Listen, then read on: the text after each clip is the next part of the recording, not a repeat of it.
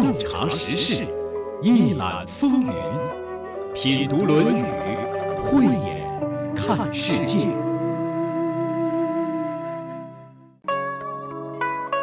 人们在生活当中都少不了人际交往、礼尚往来，个中的分寸要把握的恰到好处，也是不容易的。连孔子的高足也有做的不好的时候，比如说冉有。有一次在处理事情的时候，就做得有失妥当，听听他都做啥了，我们也不妨引以为戒。这里是山东经济广播品读《论语》，我是主持人溪水，节目嘉宾曾凡朝。曾凡朝，齐鲁师范学院教授，山东大学易学哲学博士，历史文化学院博士后。重文国学经典普及文库编委，著有《易经注译》。子华始于齐，冉子为其母请诉。子曰：“与之辅，请义。”曰：“与之与。”冉子与之素无饼。子曰：“赤之是其也，乘肥马，亦轻裘。”无闻之也，君子周急，无忌父。在这一章当中，除了孔子之外呢，主要有子华、冉子这两个人物。不知道曾老师会怎么介绍他们二位呢？子华是孔子的学生，他呢姓公西，名赤，字子华，所以呢，我们有的时候也。称他为公西华啊，他在孔子的弟子中啊，属于非常小的一个。他比孔子小了四十二岁，他对礼仪比较熟悉。你比如说，他曾经跟着孔子一起学习的时候啊，和其他几个同学一块儿谈论自己的志向。他的志向呢，就是说我呢，服务于宗庙社稷，呃，愿意做一个这礼宾的一个小象。对，而且关于这个小象呢，在孔子看来，也不是一个小象。是公西华的一个谦虚，所以孔子就说了一句话：如果说公西华做这个小象是小的话，那谁能比他大呢？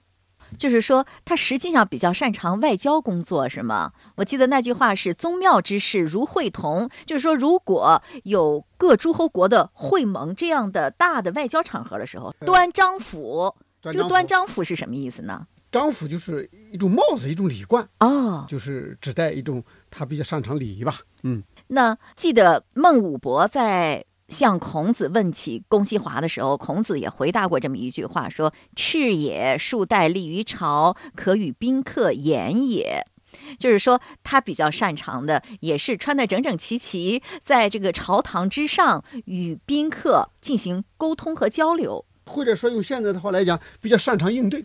还是外交与人打交道哦，呃，一个是外交，还有包括内部的一些人员的一些交往，哦，你比如说举一个例子，孔子去世的时候，他来主持孔子的礼仪的，祭祀大礼是他主持的。哎，对，祭祀大礼就是说孔子去世了，我们采取什么样的礼仪？夏朝的啊，商朝的啊，周朝的啊。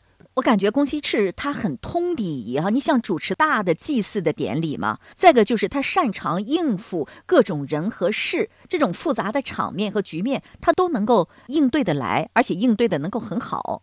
关于对于公西华的这个人的一个评价呢，有一本书叫《圣门人物志》，孔子弟子的关于一些人物的一些传记，对公西华是这样说的：说他笃雅有节。笃就是非常的笃实，雅非常的优雅有节，就像你刚才说的擅长礼仪，庄肃而周，呃庄重、庄严、肃重，或者说恭敬而周到。对我感觉就是一个有礼有节，而且在各种场合都非常的得体有分寸的这样一个人，是一个通礼仪、善外交的一个外交家。哎，对，而且呢。他侍奉双亲，像对朋友一样，所以还对他有一个评价叫“养亲如处朋友”。哎，这点就很奇怪，尤其是在传统文化这个环境当中，很难得听到处双亲如处朋友一样。叫“养亲处友”，像朋友相处一样。这个是哪里的记载啊？关于明代的一个人叫郭子章写的一本书叫《生门人物志》。这个在传统文化的一些经典啊，或者是相关的一些场合当中，很少能够听到。我感受到的，好像都是子女要对父母非常的恭顺，非常的孝顺，要顺。但是他这个是有点现代的观念了，有点西方的感觉了。这个观念呢，其实也不能说是，也不能说是西方的啊，就是说很亲啊，对双亲有恩，但是又有礼。呃，因为中国的这个朋友啊。和西方那个朋友不一样哦，比如说这个《论语》中，他不是说到会有朋自远方来不亦乐乎？有一种说法叫呃同门曰朋，同志曰友。嗯，啊，都是一个老师的弟子，并且呢，我们有相同的追求，有相同的志向。嗯，和咱们现在所说的比较宽泛意义上的朋友，他不完全一样。那就是说，龚西华和他的父母是志同道合的朋友吗？我们可以现在这样猜想一下，因为这样缺乏资料。可以发挥一下我们自己的想象，他和父母可以讨论问题啊，甚至因为一些问题发生一些争执，比如说对某个问题有不同的意见，可以比较平等的交流，而不仅仅是唯唯诺诺，只是孝顺让父母高兴。他这个交流在说的过程中，我们还要讲究一种礼节和礼仪。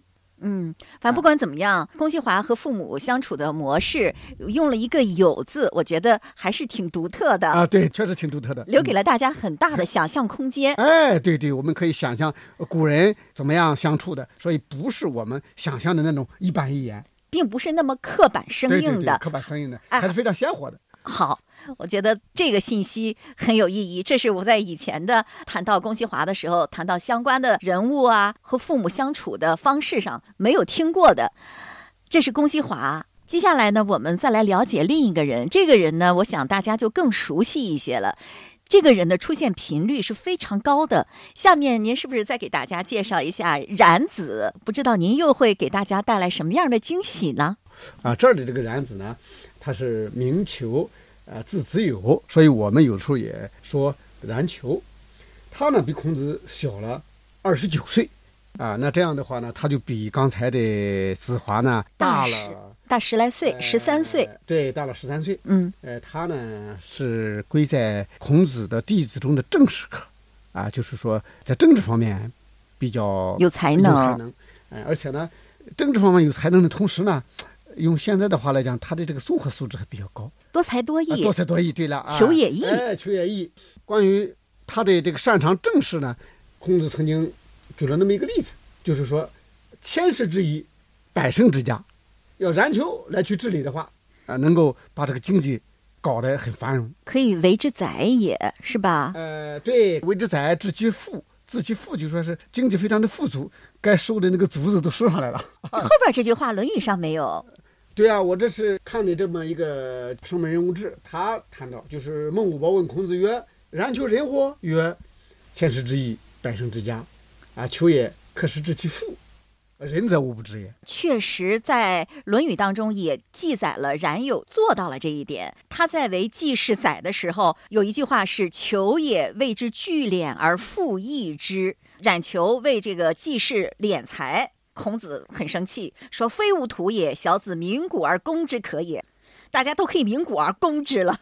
实质上呢，恰好啊，我们可以看到一个点啊，这个点在哪里呢？哈，就是说，如果说是对经济比较擅长，但是却失去了方向，一个是给谁干，再一个是失去了方向。你比如说这一章讲冉子为公西华他母亲请富，就是请增加一点吃的，嗯，但是呢，他一下子给的很多。给的很多，这里边就牵扯了一个叫叫义之道，义之嘛，就是给啊义就是那个义啊义增加，增加有增加之道。嗯，那周易中有一卦就叫易卦啊，损益有损损减少，益增加。那它帮助这个来治理，要损上益下。什么叫损上益下呢？你让老百姓好，让老百姓好，老百姓生活富足了，经济昌盛了，那你作为领导。作为上层，它自然就多了，水涨船高嘛。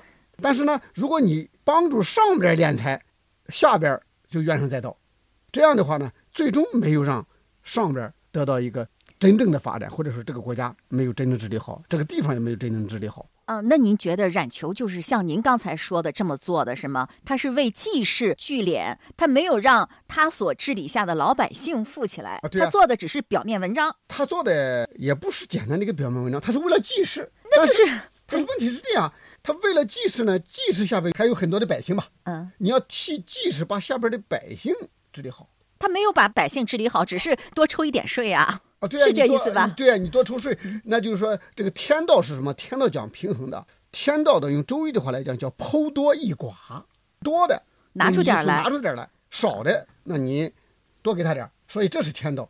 你符合天道，你就能够可持续发展，持续发展。对，所以持续发展，剖多益寡才能够更符合孔子之道。那冉求就是跟着孔子没学到家，不只是没学到家了，连本末都没有搞清楚。在有些方面学到家了，因为他比较擅长政事嘛，而且还多才多艺。但是呢，可能在某些方面还没有学到家。但是从根本上，我感觉到他没学到家。嗯嗯，在这一点上，通过这一章的解读，我们能够看到他没有学到。没学到家，而且让孔子很生气。嗯，呃，小子，大家可以鸣鼓而攻之，都可以攻击他。这里边还有一个问题啊，实质上呢，小子鸣鼓而攻之啊，就是说，也不是说这个学生。就彻底的呃没学好，或者说就是个坏学生，非无土也了都。但是他是一个情绪化的表达嘛，啊，是一种情绪化的表达，对待这个做法他很生气，嗯，但是对这个学生，他还是很爱惜的，这反映了过去师生关系的一种鲜活。所以对这个事儿的评价和对人的评价具有相关性，但不具有一个完全的对等性。就是这个事儿做的不对，但并不是说这个人他就完全否定了，他毕竟还是。他的一个大弟子嘛，他毕竟还擅长政事，要不说他怎么叫擅长政事呢？不管怎么样，还是七十二贤之一。哎，对对对，而且还是孔门十哲之一。对呀，就是 啊。所以呢，我们要看问题呢，既要从这一章来深入的看，还要从整个《论语》、整个孔子的思想，或者说冉子的这个思想总体上来看它。或者是他没有办法从根本上来处理这些事情呢？他的权限所限，所以他没有办法从根本上让老百姓富起来，所以才不得不用这样的方式，用一种你刚才说的简单的表面的方式，只体现了给济世敛财的这样一个特点。我实际上他不是没有办法，你为济世载，那你擅长政事，啊，你如何来把握一种平衡？如果真的道不相同，就像孔子一样，你完全可以不相谋嘛。孔子可以离开他的祖国鲁国周游列国，为什么呢？那就是因为齐国送了好多美女，他在鲁国已经不能够实现自己的抱负和政治主张了。冉有你也是，你能按照孔子的主张去实行，可以啊。如果道不通，那不相为谋啊啊，你也可以不在那干嘛。好像冉求他做不到这一点。孔子，我记得对他很多地方都表达了不满意，是吧？呃，冉求曾经对孔子说过：“老师，您做到的，我做不到。”啊啊！孔子就说了：“力不足者，中道而废。今辱化，你就是不想干。”冉求当时说的是：“非不悦子之道，我不是不喜欢您的道啊，我实在是力量不够啊，力不足也。”啊，孔子说了，你不是力量不足，力不足者，你做到中间，你进行了一段时间之后，你再停止。今汝化，你现在就不干了，对对，是吧？他就是好像呃，对孔子的道没有颜回那种感觉，心向往之啊，或者持之以恒啊，不断的求索，他没有这种感觉。就是说，在这一段话的最后呢，孔子还说了一句：“求也退，故进之。”啊，求也退，就是说这个冉求啊，在碰到困难的时候啊，他容易往后撤。所以，孔子用这种办法，既是对他的一个批评，更是对他的一个教育，也是对他一个提升。刚刚我们再次对孔子的两位弟子又有所认识，一位是擅长外交的公西华，一位是多才多艺的冉求。由刚才的那段话，我们可以感受到，冉求固然多才多艺，但还有很多不足。你瞧，接下来。他又出差错了。子华始于齐，冉子为其母请诉。子曰：“与之辅。”请义。曰：“与之与。”冉子与之素无柄。子曰：“赤之是其也，乘肥马，亦轻裘。无闻之也，君子周急，无继父。子华始于齐，那就是子华、公西华出使齐国了。冉子为其母请诉，冉有找孔子要一点粮食给子华的母亲，是这个意思吧？啊，对。哎，我就很奇怪了，子华出使齐国，难道是孔子派他去的吗？冉子为什么要找孔子要一点粮食给子华的母亲呢？这是出差补助吗？这个使呢，简单的来讲就是出使，就是到别的国家进行一些外交活动啊，外事活动。到底是为谁使？你比如说，在朱熹的《四书章句》中就说这个使啊是为孔子使，但是呢。在清代的刘宝南的《论语正义》中说：“使者，夫子使之。”所以他俩的观点一致，都是说为孔子使。但是呢，也有主张龚锡华是为鲁国所使。你比如说，在北宋的邢炳的那个《论语注疏》中就说了：“子华使是鲁，为鲁使，使于其也。”什么意思呢？就是说子华啊，在当时啊。在鲁国出使当官，为鲁使是作为鲁国的使者，然后出使到齐国。所以现在呢，有这两种看法。你比如说，咱们现代学者杨伯峻先生，他在《论语遗注》中感觉到这两种说法都有，但是又都不能够自圆其说，由于资料缺乏，所以只把这个使解释成出使。但要是不是为孔子出使的话，他怎么能给这个孔子要粮食呢？呃，比如现在吧，你作为一个公务员，国家给你发的工资可能不够你家庭生活的。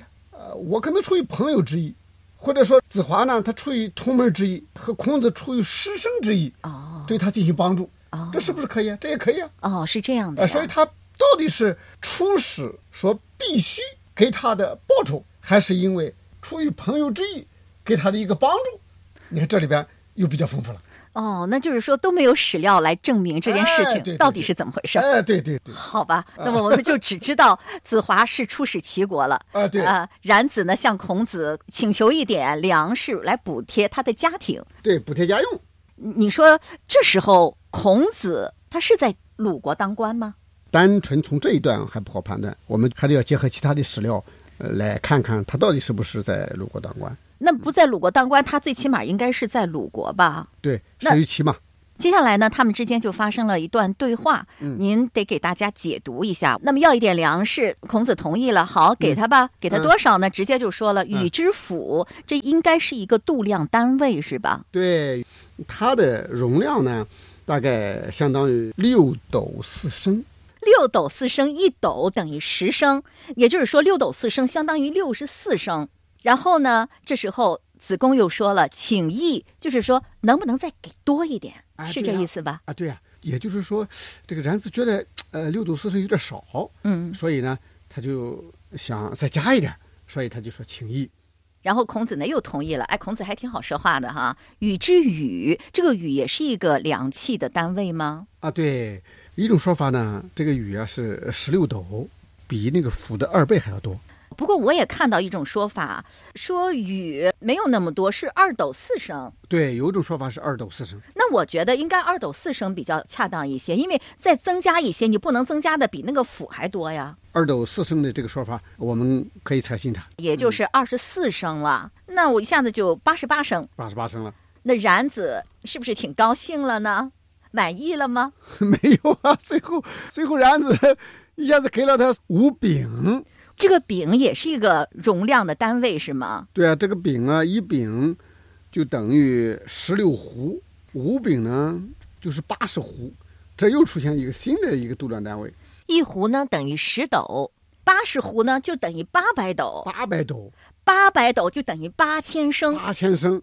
你想想，刚才我们说了，孔子答应的是给多少升呢？是八十八升，现在是八千升，一下子多的太多了。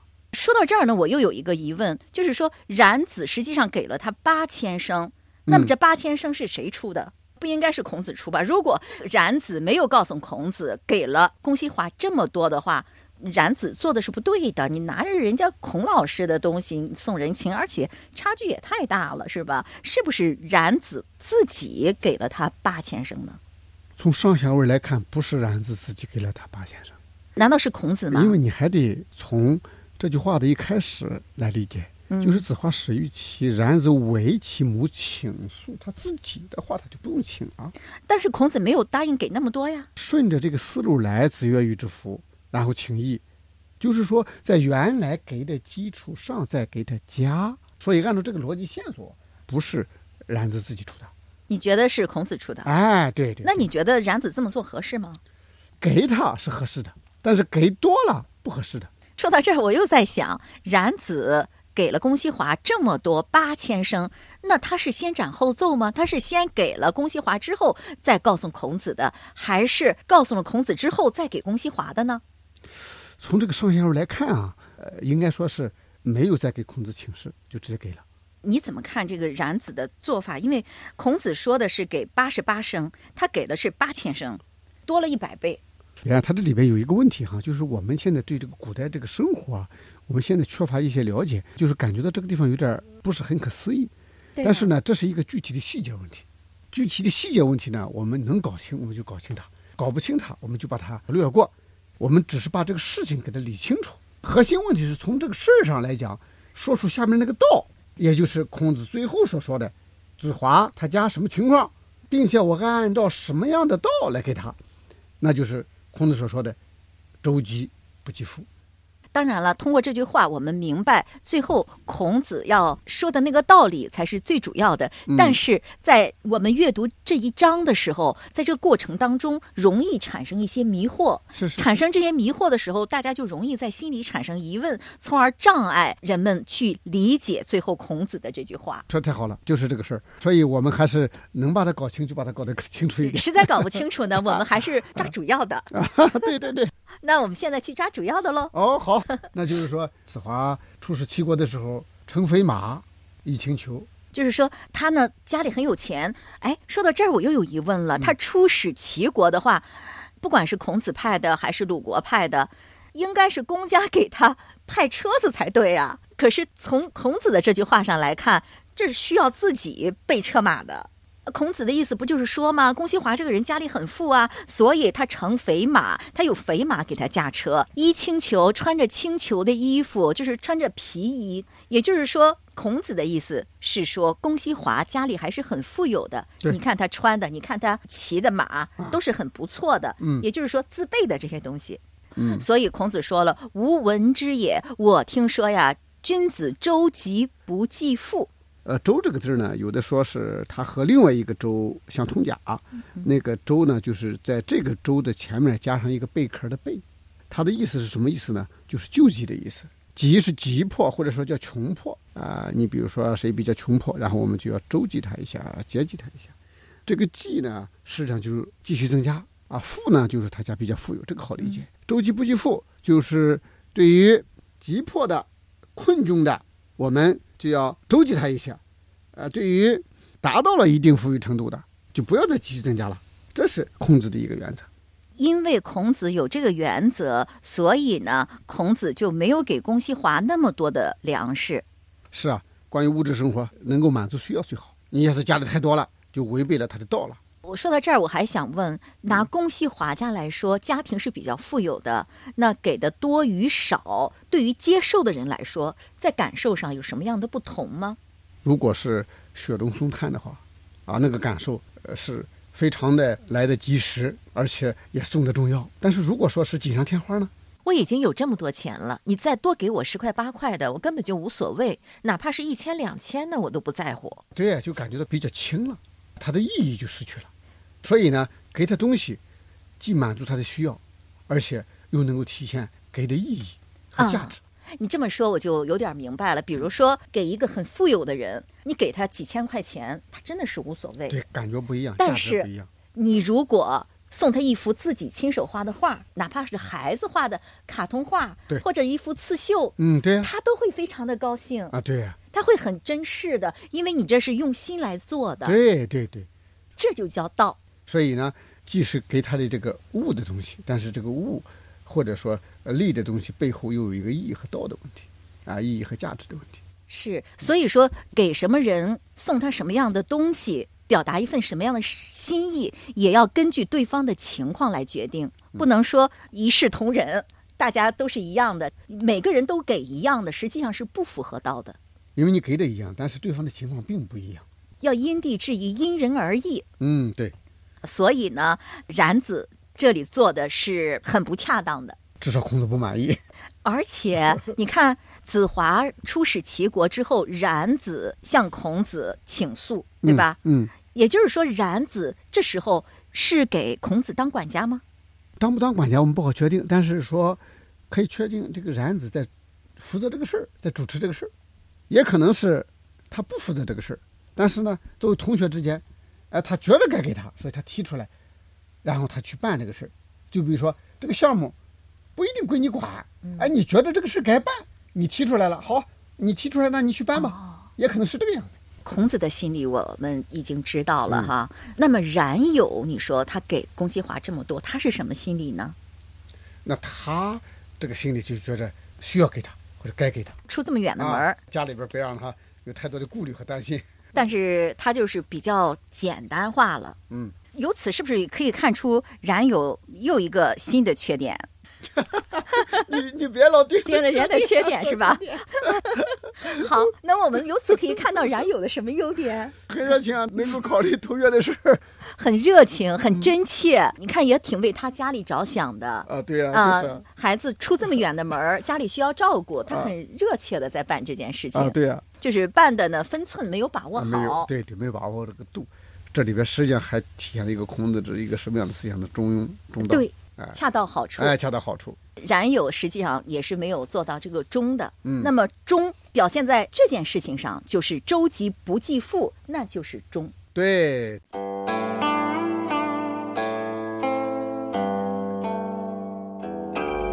说到这儿呢，我还要补充这么一点：刚才曾老师说，从本章的字面上来看，冉子给出的八千声是孔子的。不过，也有专家说，这八千声是冉有自己的。要是从我个人的生活经验来看呢，拿人家的东西送人情，总不是个事儿。而且原文是“冉子与之粟五饼”，所以呢，我认为理解为是冉子给了公西华家八千升，也是很有道理的。当然，这是肢解问题。专家之间也总是各执一词，我们就不必做更多的争论了。毕竟这不是主要的。冉有很热心，而且热心过度。我想，或许龚西华的母亲并不需要这么多的粮食，但是冉有的那份暖暖的关切之意，他一定是收到了，也一定是让他特别受用的。人非圣贤，孰能无过？就算是圣贤，也有高低层次的不同。我想，对于冉有来说，他需要继续努力，不断提高。那对于接受者或者更多的旁观者来说呢？在种种表象的背后，应该感受到他人的那份沉甸甸的心意，即使不完美，只要情殷殷，意切切，夫复何求？今天的节目就是这样了。亲爱的朋友，感谢您的收听。节目嘉宾曾凡朝，主持人溪水。